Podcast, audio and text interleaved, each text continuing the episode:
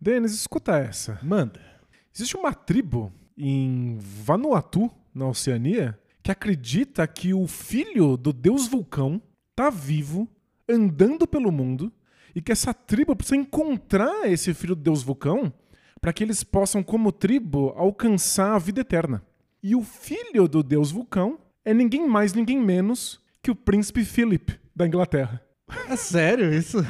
É sério? Eu achei que a grande história, você começou com assim, era a gente precisar achar ele em algum lugar, a gente precisa saber quem é essa pessoa. Eles sabem quem é. Eles sabem quem é e eles foram atrás.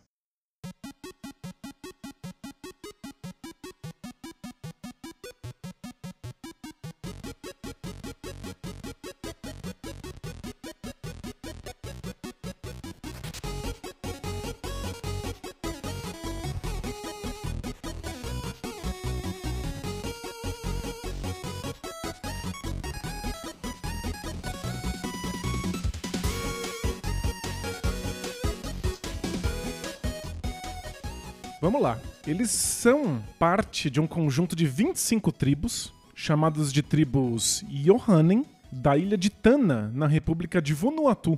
A República de Vanuatu é um país que fica na Melanésia, que é uma sub-região da Oceania, lá no extremo oeste do Oceano Pacífico. É um desses lugares que o pessoal fala que são os primeiros a desaparecer quando o nível dos mares subirem. Isso, porque são vários arquipélagos que eram colônias inglesas até muito recentemente. E dessas 25 tribos Yohanen, da ilha de Tana, em Vanuatu, cinco delas acham que a Inglaterra e Vanuatu eram um lugar único que foi separado em duas ilhas distantes com bem, o tempo. Bem distantes, diga-se de passagem. Eles não têm noção de quão distantes assim. Eles acham que a Inglaterra está ali mais ou menos perto, mas que o tempo separou os dois. E que, para que esses, essas duas ilhas não tivessem culturas muito diferentes, para que o povo da Inglaterra não esquecesse o seu modo tradicional de vida, o deus vulcão mandou o seu filho para lá para que ele explicasse para eles os bons modos de se viver, levar para eles é, riqueza, vida eterna, e depois ele iria retornar e aí sim abençoar todos na ilha com é, essas benesses. E eles estão esperando o filho do deus vulcão voltar. E eles acham que ele é o príncipe Philip da Inglaterra, o esposo da rainha Elizabeth. O príncipe Philip morreu em 2021, a rainha Elizabeth morreu em 2022. Eles foram informados recentemente só disso, mas a, a, a gente conta disso daqui a pouquinho. eu achei que eles iam ser os primeiros a serem informados, né? Eles passaram muitos anos esperando que ele retornasse. E o que eles conseguiram foi uma foto autografada. Porque tem Nossa, isso. Que triste. É, é triste. Porque essa é uma tribo em Vanuatu que vive da maneira tradicional. Eles têm pouquíssimo contato com a civilização ocidental, então eles ainda vivem em casas feitas de madeira e folhas de árvore. Eles só vestem um aparato de palha que esconde os órgãos genitais. Eles plantam o que eles comem, eles comem os porcos que eles criam, e é isso. Eles dizem que eles trabalham uma hora por dia na produção de alimentos e todo o resto do tempo eles conversam, cantam, dançam e usam alucinógenos, tanto para fumar quanto para beber. Por mim, tudo bem. Inclusive, uma pesquisa das Nações Unidas chegou à conclusão de que quem vive em Vanuatu é o povo mais feliz do mundo. Eles não têm absolutamente nenhuma reclamação. Eles vivem de uma maneira extremamente tradicional e estão muito felizes com isso. Eles estão lá, aguardando a vida eterna e a riqueza, e eles sabem que essa riqueza existe para fora da tribo.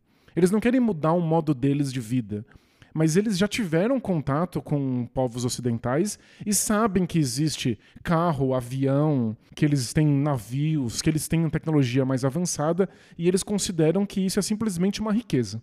E aí, nesse contato com outros povos, especialmente na época da Segunda Guerra Mundial, eles foram convencidos de que esses povos ricos que apareciam vinham de algum lugar que tinha contato com o deus deles que essa riqueza só poderia ter sido produzida pelo deus deles, pelo deus vulcão deles. E aí, de alguma maneira, no boca a boca, no contato com ingleses, eles chegaram à conclusão de que o filho do deus vulcão tinha que estar na Inglaterra. Essa é a minha grande dúvida, como chegou a essa conclusão? E desde quando eles estão procurando? Porque tinha essa ideia antes, você sabe? Tipo, ele vai voltar em algum momento? Ele já tinha voltado, filho do deus vulcão? Eles não sabem exatamente como surgiu a, a, a crença, mas pelo jeito a crença foi se adequando ao contato que eles tinham com povos de fora. E eles estão aí numa leva do que a gente chama em antropologia de culto de carga. Culto de carga são povos que entram em contato com outros povos que têm muita riqueza, muita produção científica, e eles recebem cargas com esses objetos, acham incrível, e aí eles alteram as suas crenças para cultuar essas cargas e quem trouxe essas cargas. Em Vanuatu, eles têm tribos que cultuam um tal de Tom Navy. Ninguém sabe quem é esse Tom Navy, mas provavelmente foi algum inglês ou soldado dos Estados Unidos que apareceu por lá durante a Segunda Guerra Mundial. Outras tribos na Oceania cultuam um tal de John Frum. Ninguém sabe, sabe quem, quem é. é. Mas eles são estrangeiros que apareceram com tecnologia incrível e acabaram entrando na crença do povo. É uma mistura. Você mantém as suas próprias crenças adaptando elas aos novos contatos. É, aconteceu também de uma maneira bem trágica com alguns indígenas nativo-americanos que tinham várias crenças que envolviam danças para falar com os mortos, e aí eles foram catequizados. E eles aprenderam que Jesus Cristo iria voltar dos mortos. E aí eles dançavam para ver se Jesus Cristo voltava, e eles dançavam até a morte, literalmente. Então, às vezes, é um sincretismo que tenta adequar o que você já acredita com uma coisa externa, e às vezes tem consequências muito complicadas. E aí essas tribos de Vanuatu misturaram a crença deles num deus que voltaria para trazer prosperidade com a prosperidade que eles viam nesses povos que estavam visitando. Porque se a promessa era de prosperidade, eles viram essa prosperidade. Isso, e eles não querem mudar o modo de vida, eles querem a prosperidade só. E aí você pergunta, de onde veio isso? Quem trouxe isso? Quem trouxe isso foi um inglês, porque eles foram eles colônia inglesa. toda a Oceania praticamente. E aí o resultado disso foi que eles têm certeza que o filho do deus vulcão é o Príncipe Philip. Eles queriam conhecer, o Príncipe Philip foi para lá em 1974. Eles não tiveram contato com ele, eles puderam só ver a distância mas eles falavam tanto dele e pediam tanto para os visitantes estrangeiros entrarem em contato que eventualmente eles receberam uma foto, uma foto autografada. E aí, para agradecer, eles mandaram uma clava sagrada de matar porcos. Sensacional. E aí o príncipe Felipe recebeu, tirou uma foto segurando a clava, mandou para eles. Mandou ah, de volta. Aí sim. E aí disse que pegou de vez. Aí eram só algumas poucas pessoas que acreditavam, e aí foi se expandindo até cinco tribos das 25 estarem plenamente confiantes de que o príncipe Filipe um dia voltaria para trazer vida eterna para eles. Quer dizer, eu vibrei, mas aí imediatamente eu me arrependi. Porque, por um lado, é legal que parece meio falta de respeito alguém querer tanto esperar alguma coisa tão grandiosa de alguém e outra pessoa simplesmente virar a cara. Eles só querem um alô. De outra forma, alimentou, né? É, é, é, complicado alguém falar que você é Deus de uma cultura, ou filho de Deus, e você não refuta isso. De certa maneira, você manda uma foto e isso alimenta. É, se você refuta, você está sendo grosseiro com uma coisa bem importante para eles. Se você alimenta, o negócio não vai acabar nunca, pelo contrário, cresce. Que foi o que aconteceu aí cresceu e eles estavam só esperando o retorno e queriam muito entrar em contato com ele. E aí começou a surgir uma comoção nessas tribos de querer perguntar quando é que o príncipe Felipe voltaria, se eles poderiam esperar em vida. E aí um documentarista ficou sabendo disso, entrou em contato com o Channel 4 da Inglaterra. E em 2007 ele conseguiu criar um projeto chamado Meet the Natives, que é conheça os nativos e levou cinco membros dessa tribo para a Inglaterra para tentar encontrar o príncipe Philip. Nossa. É ao mesmo tempo muito legal e dá tanto medo de lidar com essas coisas, de ser muito desrespeitoso. É a história da, da antropologia, né? Exato, né? Você quer entrar em contato, mas você não quer interferir demais. E quando você tem esse contato entre culturas diferentes, em que uma cultura é muito mais poderosa em termos até armamentícios do que a outra, a gente tem que tomar muito cuidado para que uma cultura não seja submissa, para que ela não fique em perigo, para que ela não seja ridicularizada. E aí o Channel 4 teve essa preocupação. Eles entraram em contato com vários antropólogos. Vários acharam que do jeito certo seria uma experiência incrível. Alguns tiveram ressalvas, mas eles tentaram um modelo que seria respeitoso para a tribo e passaram para a Associação de Vanuatu de apoio e amparo a esses povos que vivem de maneira Tradicional. tradicional, afastada do- dos grandes centros. E aí eles chegaram num modelo que eles acharam que ia funcionar.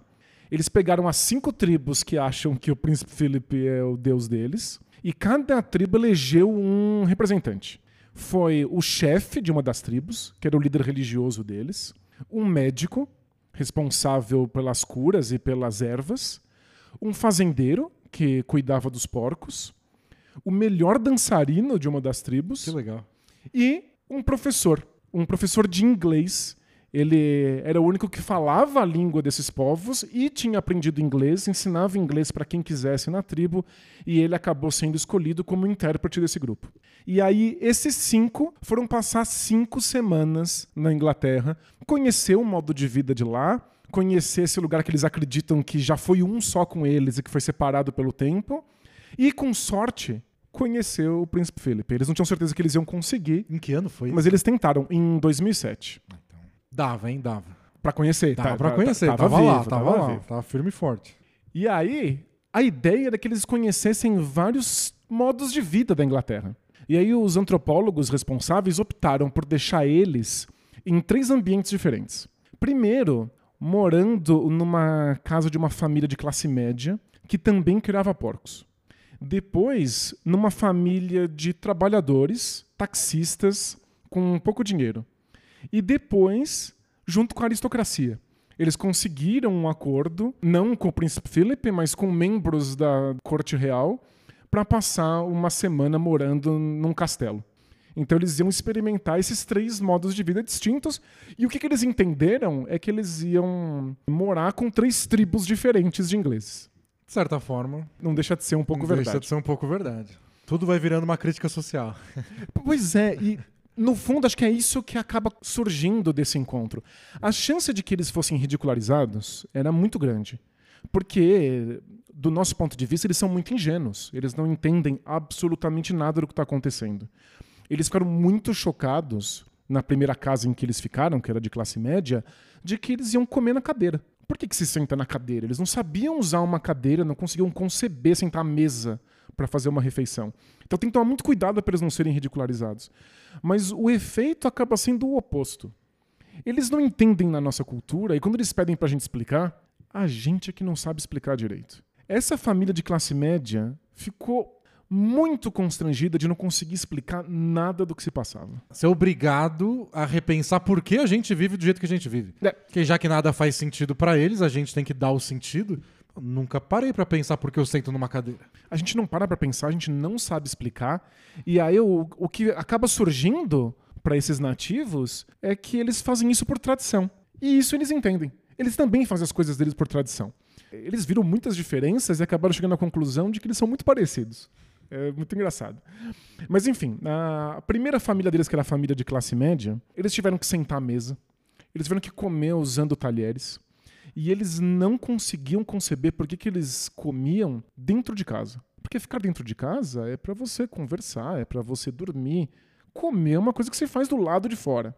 Ninguém soube explicar por que, que eles comiam dentro de casa, fora o fato de que estava frio. É lá, é mais frio que em Vanuatu. Isso, não tenho dúvida. Isso com certeza. Eles até viram neve pela primeira vez nessa, nessa viagem e ficaram muito impressionados.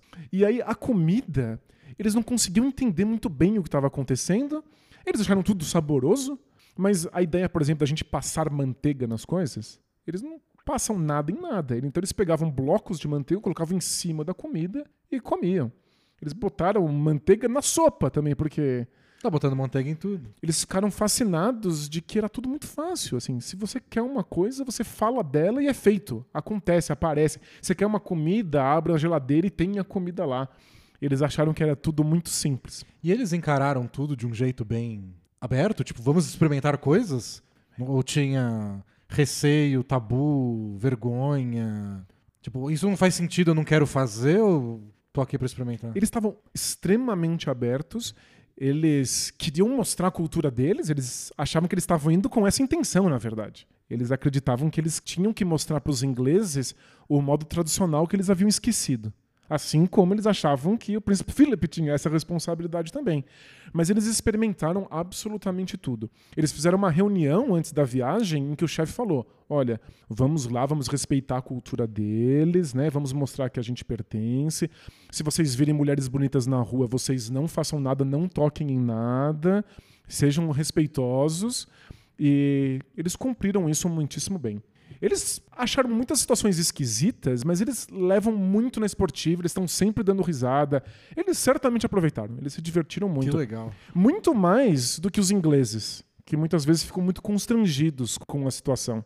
Eles ficaram, né, a princípio, com essa família que criava porcos. E aí eles foram ver os porcos. E os porcos ingleses são umas coisas gigantescas, né? Muito grandes.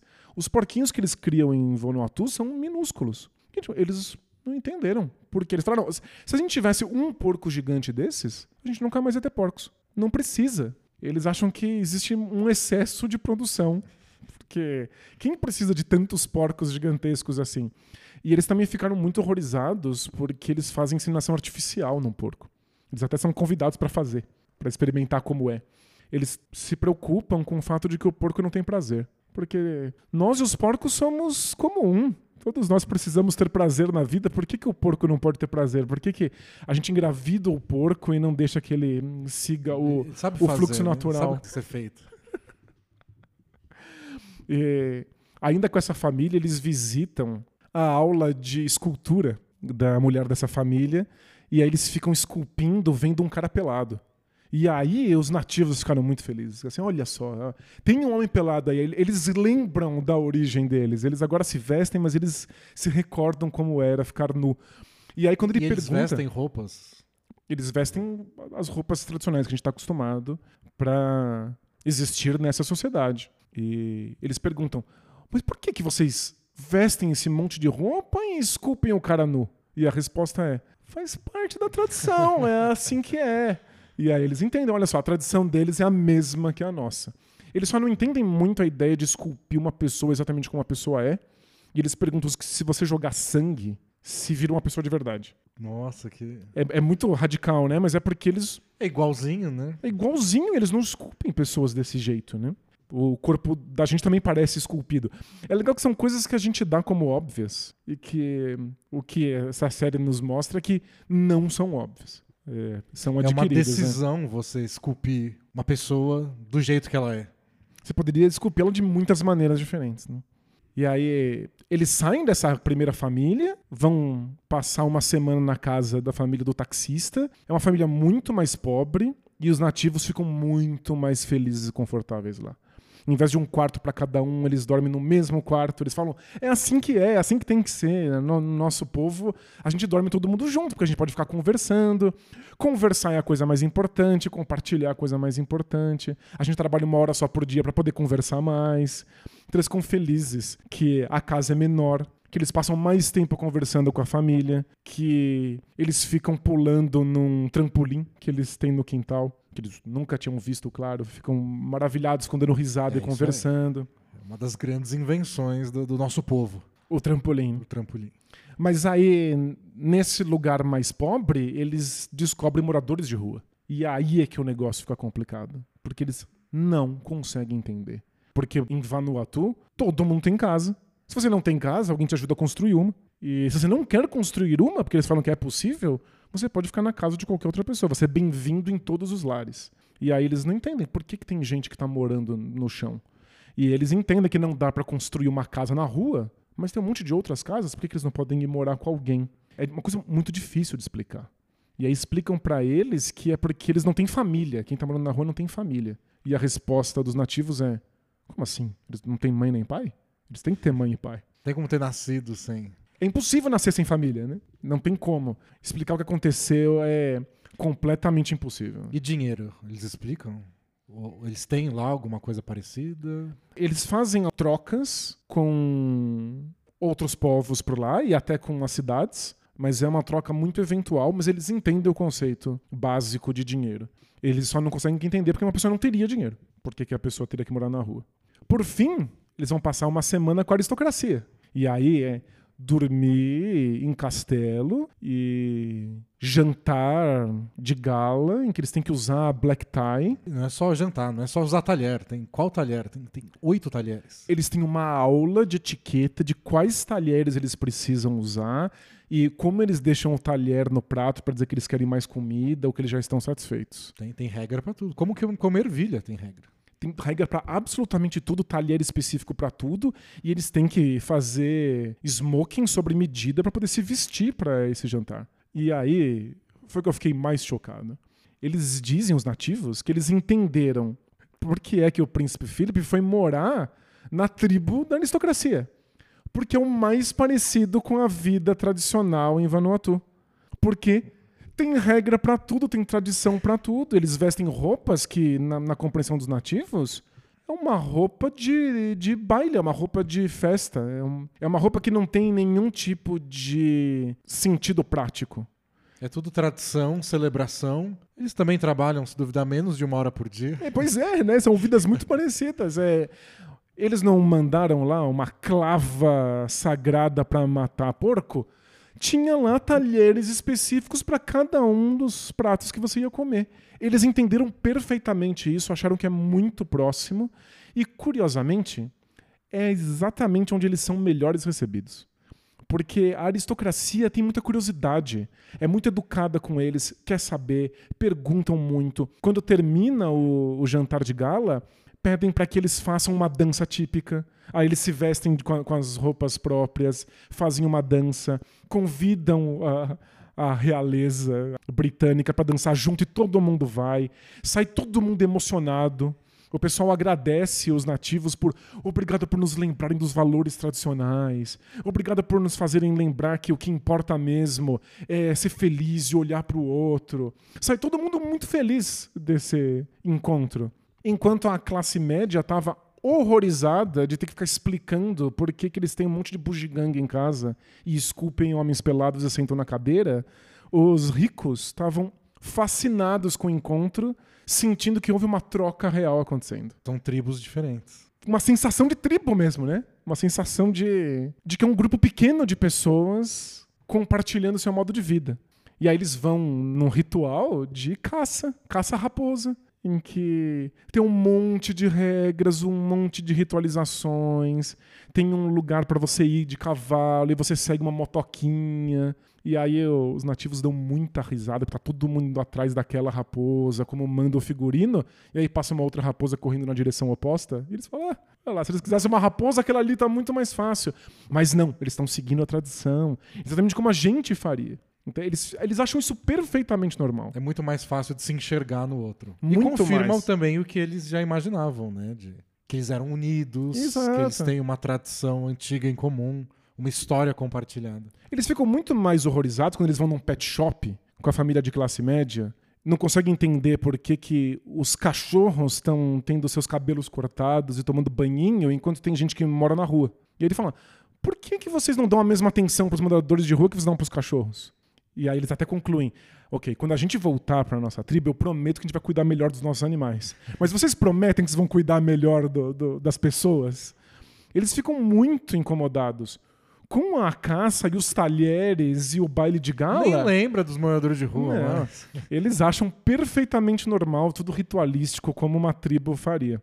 E aí, no finalzinho da viagem, eles finalmente conseguem um encontro com o príncipe Philip. Ah, conseguiram? Eles conseguem, eles não sabiam se ia rolar. É bem no finzinho mesmo, porque eles só têm cinco semanas para ficar lá. A produção do documentário consegue um encontro. A única regra que a família real pede é que o encontro seja a portas fechadas. Então a equipe de documentário fica do lado de fora, os nativos entram, ficam uma hora mais ou menos com o príncipe Philip e depois saem.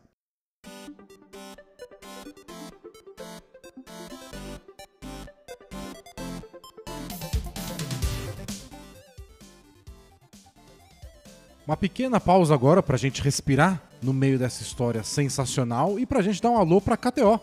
O episódio de hoje do Escuta Essa é um oferecimento da KTO e assim como nossas histórias tentam surpreender vocês, A KTO é um site de apostas com possibilidades surpreendentes e odds impressionantes. Tem futebol, tem basquete, tem política. A KTO te permite apostar nas principais histórias que estão acontecendo no mundo. E como ouvinte do Escuta Essa, você recebe um cupom exclusivo com bônus no seu primeiro depósito. É só usar o código ESCUTA20 lá no site da KTO e aproveitar.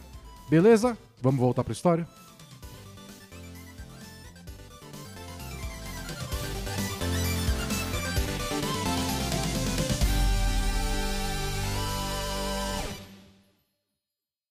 É, no encontro que as tribos tiveram antes dessa viagem, eles tinham que decidir o que, que esse grupo aí de enviados iria dizer pro príncipe Felipe. Porque eles queriam saber quando que ele ia voltar.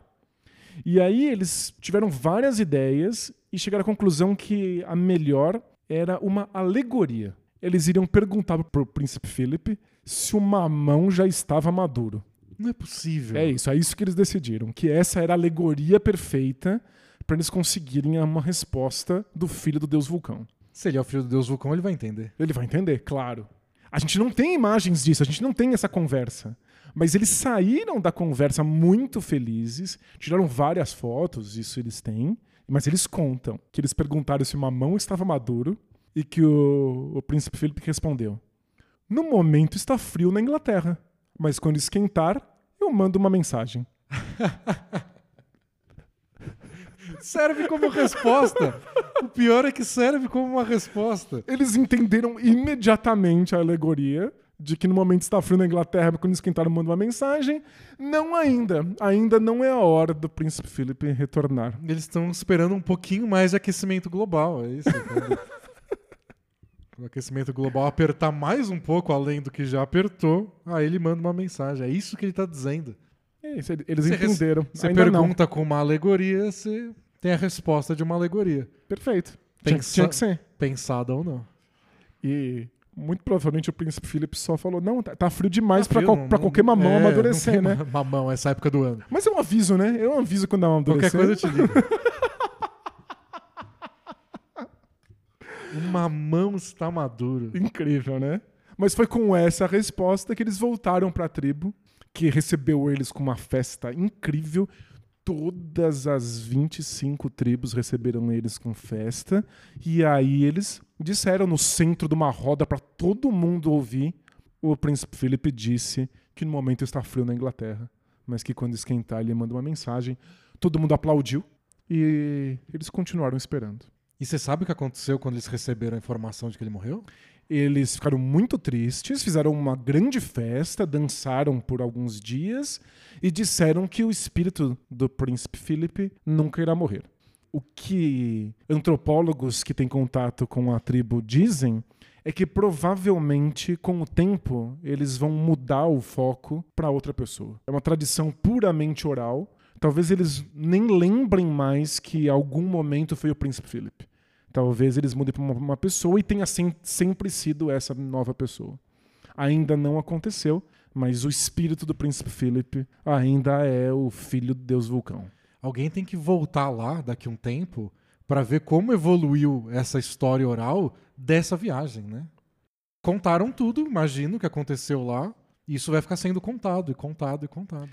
Só tem uma pequena diferença, é que não foi estritamente oral porque eles mostraram imagens da gravação ah, para eles. Eles passaram o filme da viagem para toda a tribo assistir. Tem até imagens disso, é muito legal.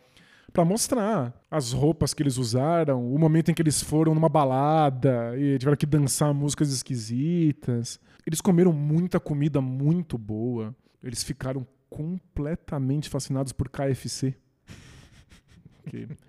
eles não têm isso. Não tem né? um frango frito eles acharam tudo, tudo maravilhoso, mas quando perguntam para eles de volta na tribo o que, que eles acharam, a resposta deles é: teve bons momentos, teve maus momentos, eu não abriria a mão da minha vida da tribo por nada. A conclusão final deles é que a Inglaterra se perdeu. O fato de que tem gente que mora na rua mostra que eles esqueceram como abrir as mãos e que ele mora num lugar, num povo em que todas as mãos estão abertas e que eles podem viver muito bem e muito felizes. A Inglaterra não sabe mais como fazer isso. E que por isso que o príncipe Philip está lá, para mostrar para eles que os modos tradicionais são mais felizes do que o que eles estão fazendo agora. Pelo menos a aristocracia sabe como viver ainda, né? eles não esqueceram. E eles saem dessa tão convencidos de que eles tinham uma lição para passar, porque essa tribo é negra, né? Eles tiveram contato com poucas pessoas negras na Inglaterra. E aí eles fizeram essa alegoria de que eles, a tribo, são tinta preta e que os ingleses são papel branco e que eles estão tentando escrever no papel. Eles estão tentando carimbar eles próprios na cultura inglesa. Porque eles estão convencidos de que eles têm alguma coisa para transmitir que os ingleses só sabiam, mas não sabem mais. Então, se tinha qualquer chance de ser ridículo, de ser uma tentativa de humilhar ou ridicularizar os nativos de Vanuatu, é, saiu completamente pela culatra. Eles saem muito empoderados, muito convencidos de que a vida deles é melhor, viram como é que é o modo de vida inglês, pelo menos de três tribos diferentes, e eles acham que a Inglaterra tem muito a aprender.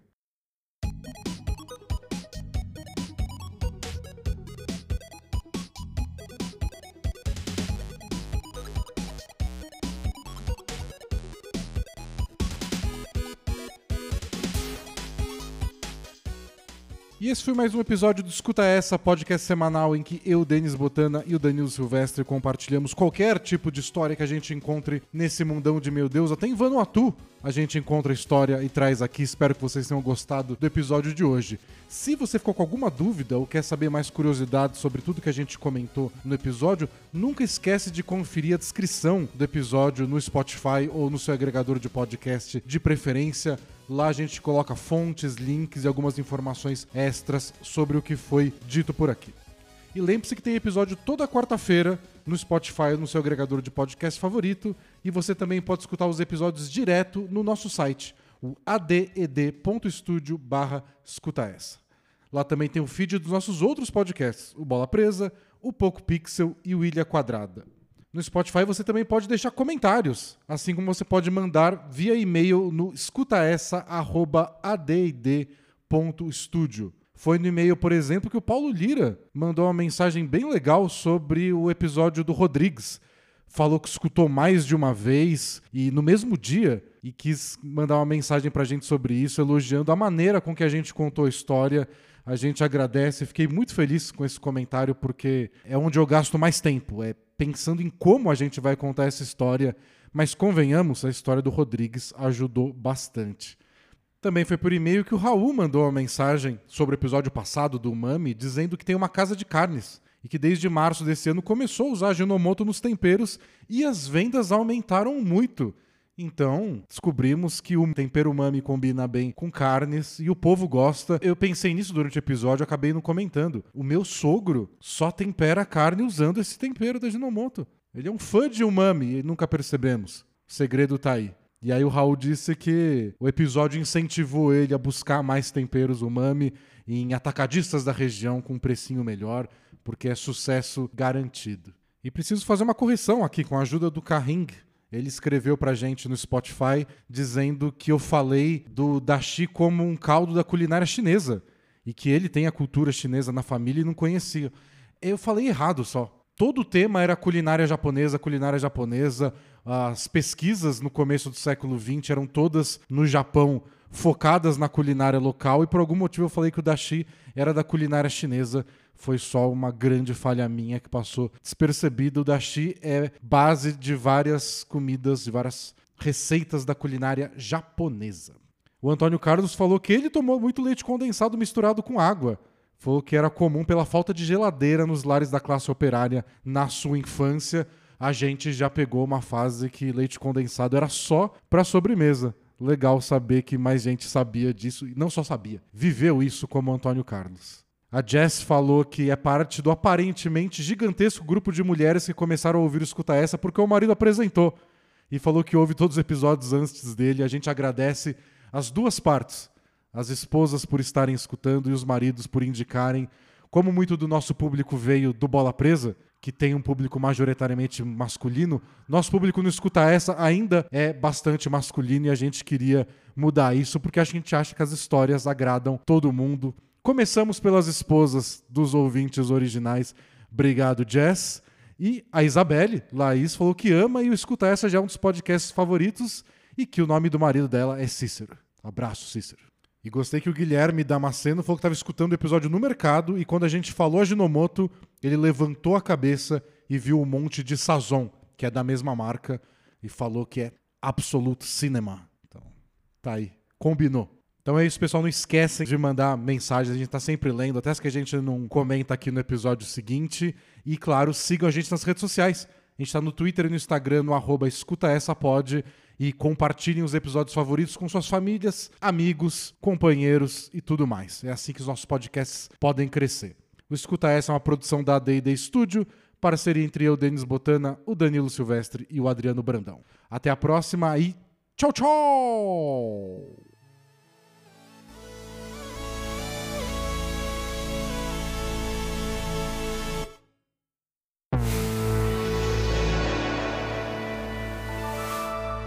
A D&D Studio.